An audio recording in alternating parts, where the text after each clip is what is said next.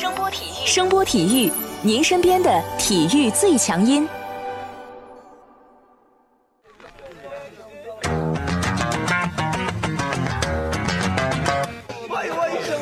Yo yo, it's boogie time, so come on, let's swing it, alright? 看 NBA 风云，聊 NBA 故事，这里够有趣，这里够专业，没错，这里就是大话 NBA。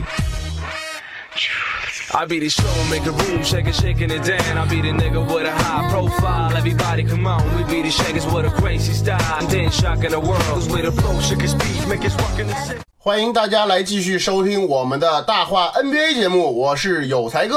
大家好，我是小老弟。NBA 季后赛的第一周已经结束了啊，我们呢先来看看这个东西部的交锋情况啊。首先，先说东部啊，东部这边，雄鹿已经三比零领先活塞了啊，在第三场比赛里边，格里芬回归了，打的呢也着实不错，拿下了二十七分、七篮板、六助攻，外加两次抢断的这样的表现，应该说傻分已经尽力了啊。但是呢，雄鹿整体实力还是明显高出了这个活塞啊，整场比赛基本上是压着活塞在打。说实在的，我想了半天也想不出什么亮点，只能说，哎呀，活塞现在三比零落后，基本上也就得明年再来了。不管怎么说吧，这组对抗是比较没有悬念的啊。那么聊个有悬念点儿的，那就是猛龙跟魔术。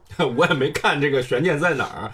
不过相比较这个活塞啊，魔术在这个第三场较量中还是抵抗了一下猛龙啊。猛龙在这个 G 一翻车之后啊，在这个第二场比赛里面打出了很强势的表现。你看这莱核心非常强势的拿下了三十七分、四篮板、四助攻的表现啊。而且在这场比赛里面，小卡二十二投十五中啊，三分球八中四，全场。正三十七的一个表现啊，再加上球队的另外一个核心洛瑞反弹了啊，猛龙在第二场的较量中直接碾压了魔术。这个强队也是需要在季后赛开始之后啊，慢慢适应一下比赛啊。猛龙第一场和第二场的表现反差确实很大啊。不光强队需要适应啊，其实弱队也一样，反正也不算怎么打过季后赛吧，对不对？对于魔术来说，第一场肯定是很兴奋嘛，终于登上大舞台了，那肯定要表现啊，开门红。等人家强队真反应过来了，准备好了，这个球队啊其实也就被打回原形了啊。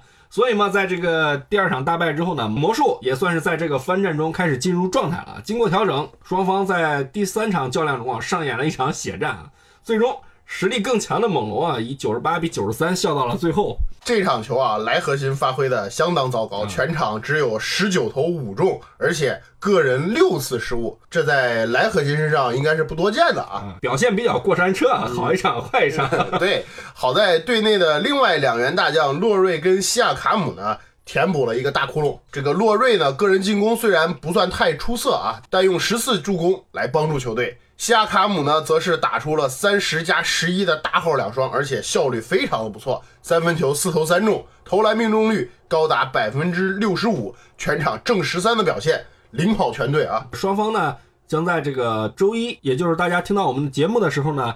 进行第四场交锋啊！如果猛龙能够顺利拿下 G 四啊，将会拿到这个系列赛的赛点啊。魔术呢，在 G 三能跟猛龙血拼到最后啊，其实最大的功臣啊是前猛龙的球员特伦斯罗斯啊。这个家伙在这个 G 三中啊替补出场了三十二分钟，狂扔了十三记三分，命中了五个啊。总体的投篮情况是十七投八中，砍下了二十四分，是全队得分最高的人啊，效率也非常的不错，防守端也有贡献啊，不然猛龙也不会赢得这么费劲啊。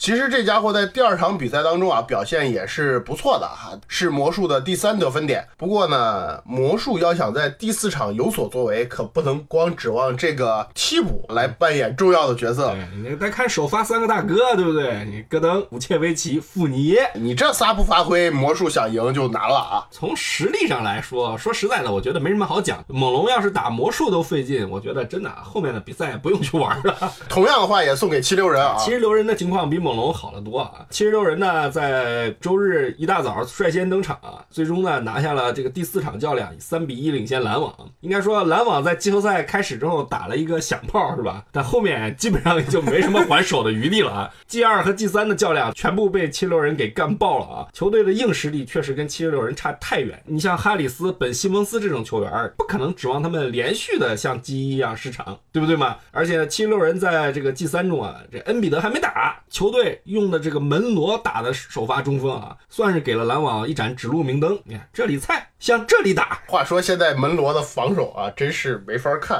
啊，太辣眼睛了。你说当年在老鹰的时候，其实也就是那时候老鹰整体强，显不着他，他不算太明显。更关键的是那个时候的球风跟现在也不太一样，对吧？对对对对，你后来这家伙去了雄鹿，不是混了个三年大合同吗？到最后被放弃的时候，其实就是因为他防守太差了。七十六人，你看啊，一上大马洋，篮网立马就不敢往这个内线去攻了，防守的差距实在太大了。总的来说吧，篮网比较靠手感啊，特别看边吃饭是吧？对，特别是他们这个替补阵容的手感。你第三场比赛的表现可以简单的总结为：第一节手感不佳，第四节手感下降。啊，就因为这两次手感不佳和手感下降是吧？然后比赛就输了。其实这只是找个借口，什么手感呢？对，就是实力差的多啊。差的太多啊！七十六人四个首发大哥，在这个 G 三里面啊，本西蒙斯三十一分九篮板，雷迪克三分球九中五，砍了二十六分。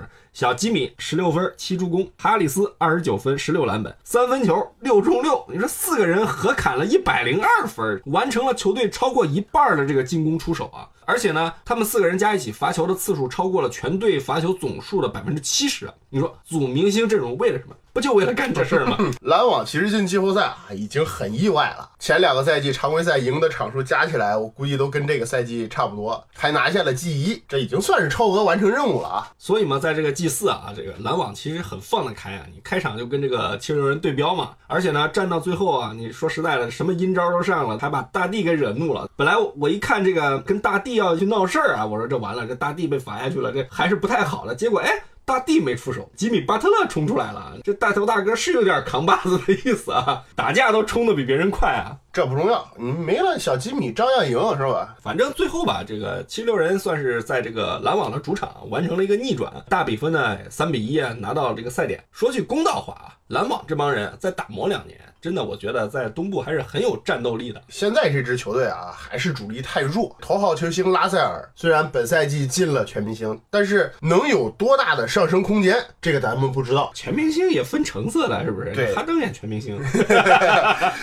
但是呢，拉塞尔呢，目前决定着篮网这支球队的一个上限，所以我觉得还是刚才说的，主力有点太弱了。其实替补那几个人，我觉得可以下个赛季啊往主力上调一调。你看看新晋三分王哈里斯，一个系列赛打了四场球，看看他的表现。G 一里面三分球四投三中，哎，正常，作为射手不错啊。第二场直接就挂零了，第三场里面八投两中，然后呢，周日早上这场比赛呢又是放了六炮，结果没炮打响。这个系列赛我觉得哈里斯真的打得挺差劲的啊。双方啊，周三的时候要打第五场了。目前来说啊，回到主场的七六人，基本上我感觉应该不会再给篮网什么机会了吧？这 喝高了才会给他机会的，我多歇两天不行啊？那就没什么可聊的吧？对对对，那我们就聊聊凯尔特人跟步行者的比赛，来说说这个大型罪案现场。什么是大型罪案现场啊？哎，上期节目是谁说的要打七场，而且说的头头是道。现在三比零了啊，我算是搞明白了，你这就是赤裸裸的给人家步行者上了一口毒。绿军现在手握三个首轮赛点，来，你解释一下你当时的作案心理动机是什么？不是不是，我做什么案了？当时就说了，凯尔特人赢也会赢得特别费劲啊！你看这三场系列赛打下来，是不是每一场都赢得很艰苦吧？我没说错吧？第一场不说了啊，双方打出了很高的防守水平，也打出了稀烂的进攻水平，比分你就看出来了嘛，八十多比七十多，对不对嘛？第二场里面啊，凯尔特人能赢下来，完全是因为欧文爆发了，这个三十七分七助攻，再加上塔图姆的这个二十多分，两个人加一块儿合砍了六十三分。作为球星来说，这两个人是很合格的。但你看看比分，这两个人发挥到这个份儿上，步行者也就输了八分。球队的得分点分布的非常平均，缺什么？缺球星，嗯，对不对你直接？说缺欧拉迪波就行了嘛。你看，在这个 G 三里面啊，这点更明显。最后第四节的关键时刻，绿军真是给了这个步行者机会啊！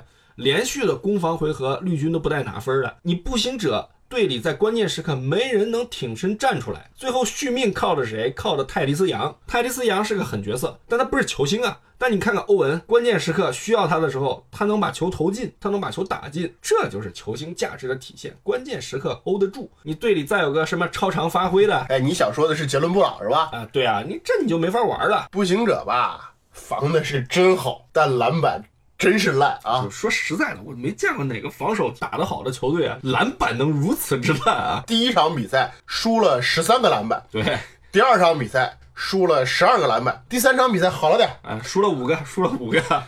哎，我个人觉得这对于一个有大中锋的球队来说太尴尬了吧？不管这个系列赛打成什么样吧，我觉得啊，未来这个球队应该对萨博尼斯的定位重新考虑一下啊，是不是给提到首发上？大家都知道这个步行者是单核带队，奥迪一个全明星，对吧？但你说单核带队的问题是什么？你一旦一个核心有了什么闪失，你球队在关键时刻的这个战术选择就太容易被对手去钳制住啊。你博格达诺维奇是不错，那毕竟年龄大了，这货我觉得锦上添花可以，你让他去力挽狂澜，要求有点太高了啊！你队里养的那些内线，其实我觉得也得换换。你像什么奥奎因这些蓝领啊，这都是常规赛用的人，你真到季后赛的时候不敢让他上去打。所以说，真的啊，休赛期应该好好补补人啊。这支球队还是非常优秀的，明年我觉得没准有很好的机会啊。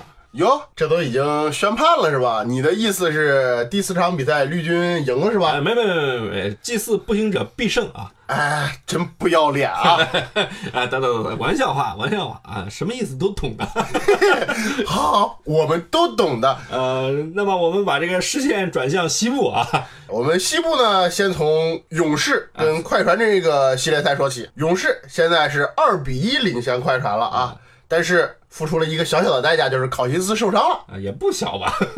但是呢，因为考辛斯的意外受伤，逼出了死神模式的杜兰特，这也算找补过来了吧？嗯，上场打了三十分钟，三十八分，四篮板，七助攻，是吧？杜兰特一出手，小学生就可以休息了。啊，这什么叫休息了？是就打了二十分钟，犯规多，好不好？哎，但不管人家怎么说吧，人家还是象征性的扔了四个三分。等到该能上的时候，比赛已经打花了，是吧？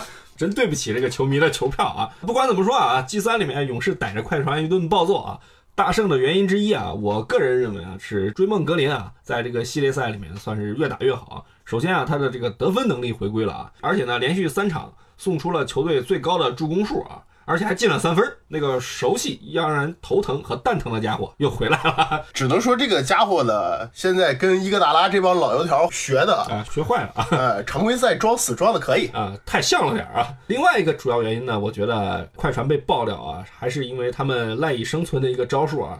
哈雷尔和路威的这个挡拆，在这个 G 三的比赛里面啊，被勇士限制了啊。意大利炮加里纳利的手感再一不好，你快船基本上就没什么武器能跟勇士去过招了啊。反正不管怎么说吧，总体来讲啊，实力还是比较不均衡的啊，没什么太大的悬念。但是有一个东西是我们特别喜闻乐见的，这个就是凯文杜兰特跟贝弗利两个人的相亲相爱啊。这是真感情啊！两个人有说有笑，是吧？还有丰富的肢体语言啊，在场上经常是肩并肩、手挽手。对，你看第一场比赛里面，两人双双被驱逐。第二场比赛一看，哟，贝弗利被六犯罚下去了。杜兰特说：“那怎么行？我也跟随你的步伐吧，不能让你太孤独啊！以同样的方式被罚下去吧。”对啊，你是想想这个 CP 组合很有意思啊！你说高大的杜兰特是吧？这贝弗利正好到他肩膀，是不是两个人一靠是吧？看着也有点温馨感。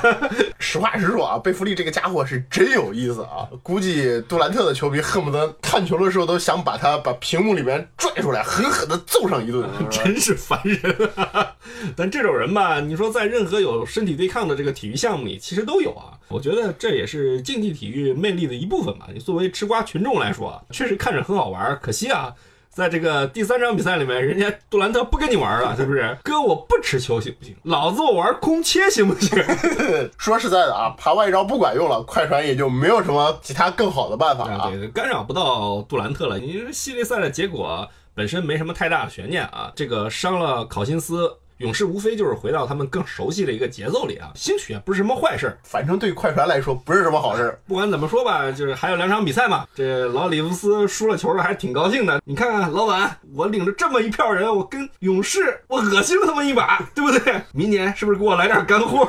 说完了勇士跟快船的比赛，我们来聊聊我们最看好的，也是我们认为比较激烈的，比较关注的一组系列赛啊。对，就是掘金跟马刺啊，不负众望，打成二比二了啊。周日早上啊，这个掘金在 G 四战胜了马刺啊，双方呢将在二十四号进行极为关键的这个天王山之战啊。第一轮总算有个悬念比较大，打的也很激烈的系列赛啊。这个系列赛开始阶段啊，掘金发挥的真是很糟糕啊！主要原因啊，一是季后赛经验不足，这个我们一直都提到啊；其次就是球队的主将在进攻端的表现很糟糕。你看第一场不说了啊，被马刺摁着打。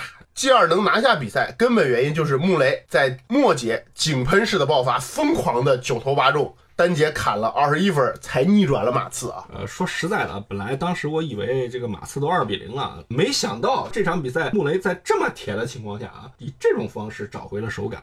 对于穆雷这种在本赛季打出来的球员啊，不可能指望他之后的比赛里面每一场都跟这个记忆一样，状态总会回来。不过这种爆发，我觉得真的让马刺的球迷是很蛋疼啊！你说本来这多大的优势啊，呃，生生被他一个人给干回来了。但我觉得，对于掘金啊，在 G 二里面，约老师在进攻端的投入还是给了马刺很大的压力啊。虽然马刺拿下了这个 G 三的比赛啊，不过呢，在这个第三场比赛里面，约老师延续了他在内线的这个进攻状态啊，依然在 G 三里面砍下了二十二分，很大程度上消耗了阿尔德里奇啊。比赛里面。掘金也不是没有机会拿下比赛，就要怪就怪这个小怀特这场比赛打得太好。说实在的，这家伙波波维奇不知道从哪儿搞来的，真是整天搞点奇奇怪怪的人。但是在周日第四场比赛里边啊，掘金就打出了他们本赛季在常规赛的一个风采啊。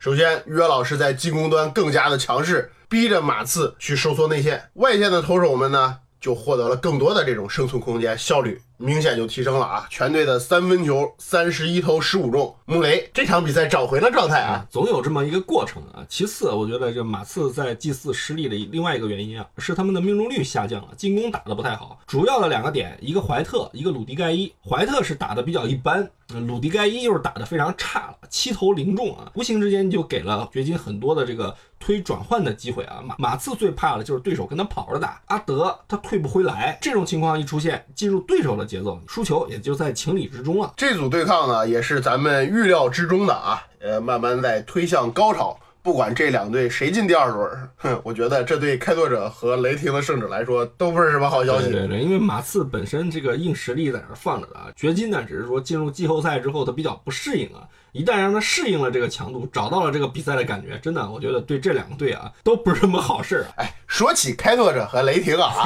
眉飞色舞。现在开拓者二比一领先雷霆了啊！其实主要的原因就是因为利指导发挥的比较好啊。在这个 G 三的比赛里面，其实很有意思啊。我觉得这是算是这两年少有的上演了这个巅峰的零号对决啊。威少对抗利指导，利指导在 G 三的比赛里面第三节单节二十五分，实在是很可怕，但很可惜啊。雷霆发挥的更好一点，是不是扳回了一城，也让这个系列赛啊继续充满了悬念。不过没关系，有利指导的这种发挥，我相信可以拿下。根据这个人品守恒定律啊，你看前三场比赛已经全爆了，总该铁一场了，对不对？你看人家穆雷是不是铁一场爆一场，铁一场正常一场？你利拉德都爆了三场。不得不说啊，这个系列赛利指导确实表现太好，头两场比赛开拓者能够拿下，我利指导。确实是居功至伟的啊！但是这里我得说一句啊，咱们的一个听众啊，在那个微博上说啊雷霆打得不好，全是我奶的。呃，说实在的，我真没奶这个雷霆的意思啊，只不过很不幸啊，这乔治因为这个伤病的原因，在这个 G 一和 G 二里面啊表现的不太好。但是呢，在 G 三里面，大家能看到啊，乔治的这个状态一旦回归啊，雷霆还是具有非常强的战斗力的。为什么在之前我们就说这两个队非常的？相像啊，因为本身他们这个进攻打起来都是纯靠球星的，而这里面呢，乔治其实是这个雷霆的真大腿。不是说威少不好，但是威少现在的作用呢，我觉得属于一个在前面冲锋陷阵的、吸引仇恨的。但是真正要有输出、要得分的人，还得看乔治啊。你说到一个听众啊，我同样也说到一个听众啊，在我们的节目下方留言说：“你看，你不是说二比四吗？那个时候二比零领先吗？啊，对呀，这不是妥妥的打脸吗？”你没听后面那一句吗？做人要低调。我同样还是认为这个系列赛雷霆赢面会比较大一些啊。我继续低调，你就继续低调吧，继续低调吧啊。咱们接着说这个西部的火箭啊啊，应该说火箭对爵士这个系列赛打的是很有意思啊。这是应该说在上期节目咱们预测里面，我觉得最打脸的一件事啊。要说奶。这个奶爵士我是真认啊，因为我挺看好这支球队的，但没想到就是火箭以摧枯拉朽之势啊，在前两场比赛把这个引以为傲的这个盐湖城的防守给摧毁的一地鸡毛。我觉得与其说是摧毁的一地鸡毛，倒不不如说是他们自己在战术安排上的一地鸡毛。就拿第一场比赛来说，哪有那样安排防守的呀？大家可能也看了这个头两场较量中，这个爵士是如何防哈登的。说实在的，真的我没见过谁打篮球的时候站到防守人身后的。有一说一啊，之前这个战术也确实是人家爵士先用的，但确实不能这么用啊，对不对？这个哈登简直是如入无人之境啊！你本身就强，呃，能力又好，你这样去防人家，就完全就给人家机会了嘛。对不对？你随便来就行了。结果呢，头两场比赛爵士被打的，我感觉已经快失了智啊。好在主教练算迷瞪过来了。第三场比赛调整了阵容，克劳德顶上首发，替下费沃斯，玩这个一大四小，用更好的这个机动能力和换防能力去跟这个火箭在防守上周旋。应该说，回到主场之后呢，他们终于打出了一场有气势的比赛啊，气势很足啊！我在录节目之前还跟小老弟在那说的，我说如果不看比分的话，我觉得单论气势。和这个现场球迷的反应来说，我觉得爵士已经领先十几分了啊！但是，一看比分，双方打平，就是典型的只打雷不下雨。我看这场比赛的这个最直观的感受是什么啊？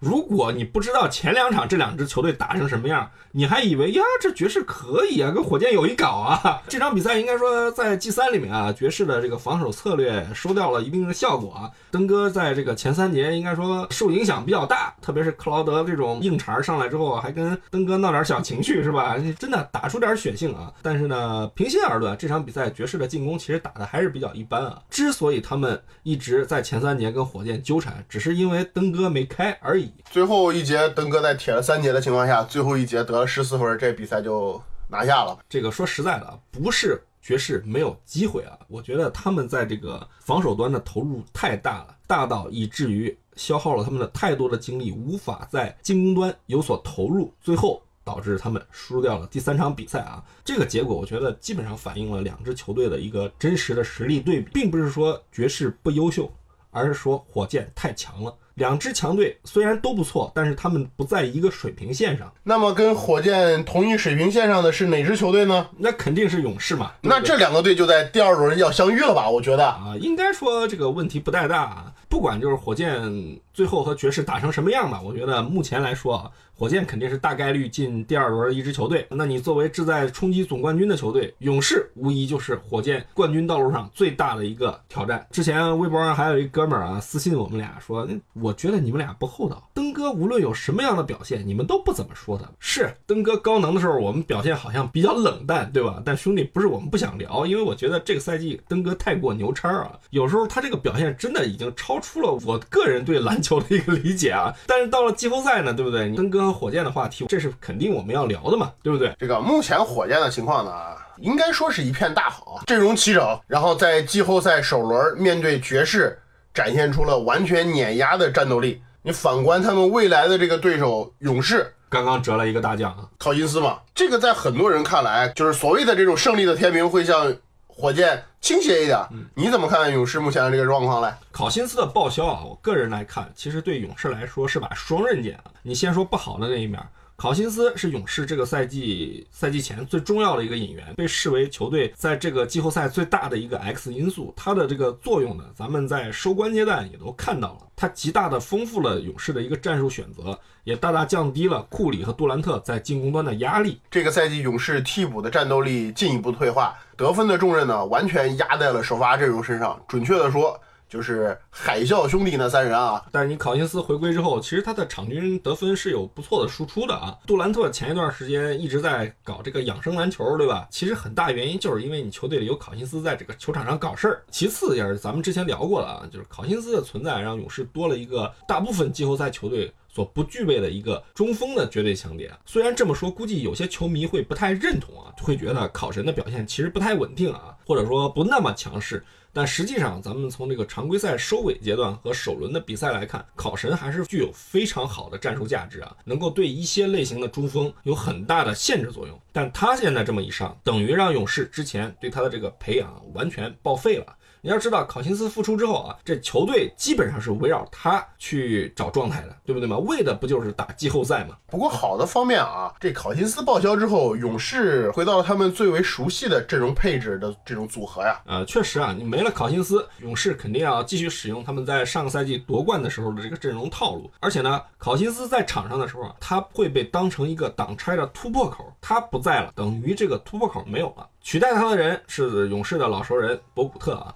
虽然他在场上也很有可能在未来与火箭的交锋中被当做一个突破口，被火箭利用去打挡拆的错位啊，但从这个场上的实际效果，我们能看出来啊，博古特的防守能力显然比这个考辛斯更优秀，他的选位，他的这个防守的意识是强过考辛斯的。最重要的是什么？我觉得啊，就是勇士真正厉害的杀招啊，其实还是他们的死亡五小，因为这在之前的比赛里面已经印证过了。即使在考神复出后，甚至状态还行的情况下啊，勇士收比赛还是看这五个人的发挥，还是看死亡五小。你现在考神没了，等于少了一些让人可能会犹豫的一些选择，不用选择了，对不对？我上五死亡五小就行了。所以说，考神缺阵。可能并不一定是坏事啊，特别是在对阵火箭的情况下。说到火箭啊，咱们就来看看火箭这边，如果双方再交手的话，我觉得火箭的阵容实际上是更强了啊。你看去年火箭基本上就是靠着七个人。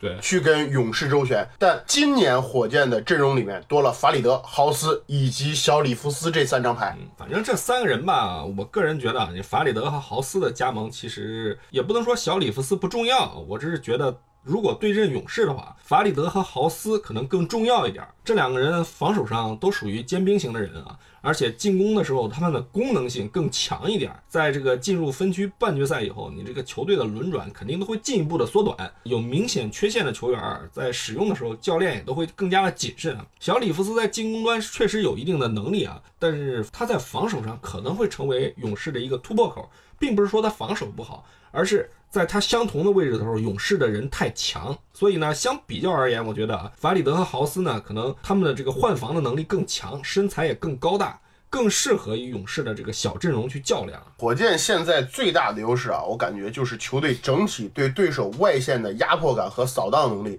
这首发这五个人不说了啊，防守上我感觉是基本上没什么没什么漏洞。从第一轮对这个爵士就可以看出来，你压的卢比奥、米切尔、英格尔斯这个外线组合基本上没什么发挥的空间啊。而且火箭现在的换防体系，其实个人觉得已经成熟到可以保持长时间段对这个持球人和无球人的同时施压。我觉得啊，这也是为什么爵士这么一个系列赛啊，一个这么强调整体的球队，在与火箭的较量中，进攻打得如此之差啊。而且在保护篮板方面啊，火箭的篮板球虽然在常规赛里面属于这个联盟的中游水平。但季后赛头两场阵容平均高度很低的他们与爵士的篮板持平，这个拼抢能力是很吓人的。你常规赛篮板少。跟他们外线的扫荡能力和施压能力，其实我觉得还是有一定关系的。当然了，人家没那么多机会去投篮，不用抢篮板，我直接断了就完了。在进攻上啊，这两支球队都拥有联盟最强的两个单打核武器。火箭这边，哈登本赛季的表现已经把联盟后卫线上的其他高手，我觉得是甩在身后了啊！真的，一招后撤步搞得这个全联盟的防守球员欲仙欲死啊！怎么办？夹击？不好意思。登哥身边有一群丧心病狂的三分狂魔，以及每场比赛都饥肠辘辘的丙皇卡佩拉，一对一防守，那那你只能说来一个死一个。常规赛里面啊，其实雄鹿是打出过对哈登很好的这个防守限制的一支球队啊，但为了钳制哈登呢，他们动用了三个人啊，布莱德索呢作为主要盯防的人啊。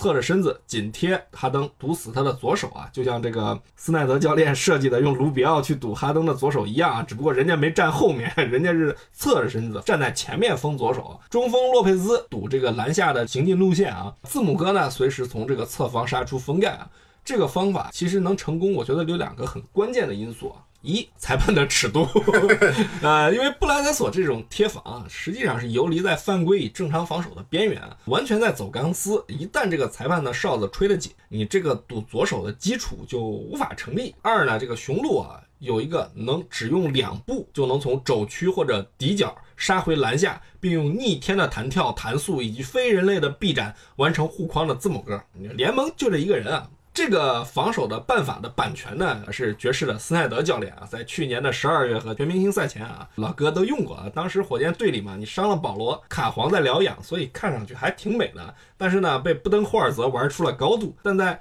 首轮的较量里面啊，面对这个全员健康的火箭，结果嘛，就像刚才说的，爵士被打出了墙，卢比奥失了智，然后呢。即使变阵玩一大四小，也只是勉强找回了场子。真正到最后真刀真枪干的时候，你还是挡不住哈登。事实证明啊，对待登哥的正确方式就是采用精英级别的防守人去对位。嗯，上克劳德，呃，根据登哥在场上持球的位置和时机去选择夹击。对你站底角了，我上个人过来围你一下，让你赶快把球传出去，减少你这个出球的危险。如果按照这个节奏来说的话，勇士也有合适的人和能力去这么防。高大的克雷和老辣的伊戈达拉完全可以去跟登哥对位的，而且防守习惯出色的勇士也能做到夹击时机的选择。但是呢，这个搞法是建立在登哥手感不好或者是懒得去攻你的前提下。建立在登哥前三节没有手感只得五分的情况下，是吧？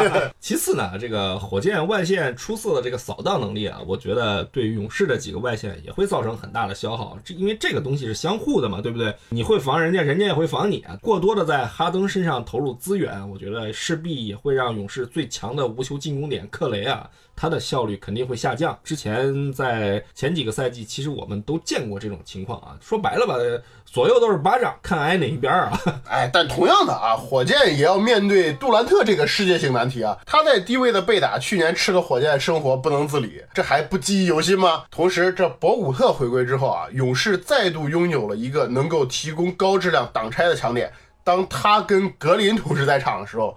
他强壮的身体可以对无球跑动的勇士射手群去提供非常非常好的掩护。嗯，这你就对火箭的这个换防提出了更高的要求。毕竟嘛，去年双方交手的时候，勇士是没有博古特的，而且呢，博古特在篮下的这个硬度啊，也很有可能在对阵火箭的时候，对火箭的进攻选择造成影响啊。说到杜兰特啊，本身他跟哈登一样，在场上是个无法解决的强点。说句不合适的话啊，能防住这两个人的，我觉得啊，只有他们自己，跟二哥没有什么关系。杜兰特在这个西部首轮的。G 一和 G 二中啊，这面对贝弗利的纠缠，在调整了心态之后，用无球的方式轻松化解了对手的这个死亡缠绕。问题是，火箭目前队里没有贝弗利这种捣蛋鬼，也没有哪个球员具有贝弗利的这个语言天赋和表演天赋。几个锋线呢，身高面对杜兰特的时候依然是黑洞，防守 KD 的时候，唯一的机会其实就是从接球前用这个身体对抗来干扰他。尽量把 KD 压在这个远离篮筐的位置，去让他接球、处理球。但就像防哈登一样，我要问一个问题：这有用吗？而且我觉得，相比较于哈登来说啊，杜兰特的这个无球表现可能会更好一点。同时，他与库里的这个挡拆配合，始终是火箭很难去解决的一个问题。即使你拥有联盟最好的换防体系，但我觉得防守起来这个难度也是非常大的。对于火箭来说啊，你勇士这个球队真正的这个进攻的突破口，我觉得啊。